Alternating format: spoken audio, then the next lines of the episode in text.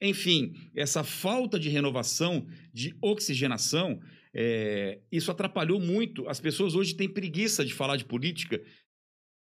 Porque aquela história, você vai falar com a pessoa, ela fala, isso eu já ouvi. É por isso que eu tomo o maior cuidado de mostrar a diferença entre mim e aquilo que já está totalmente ultrapassado. Não cabe mais determinadas conversas, determinados assuntos. A gente faz política diferente. Você vai ter oportunidade de acompanhar isso aí, você vai ver.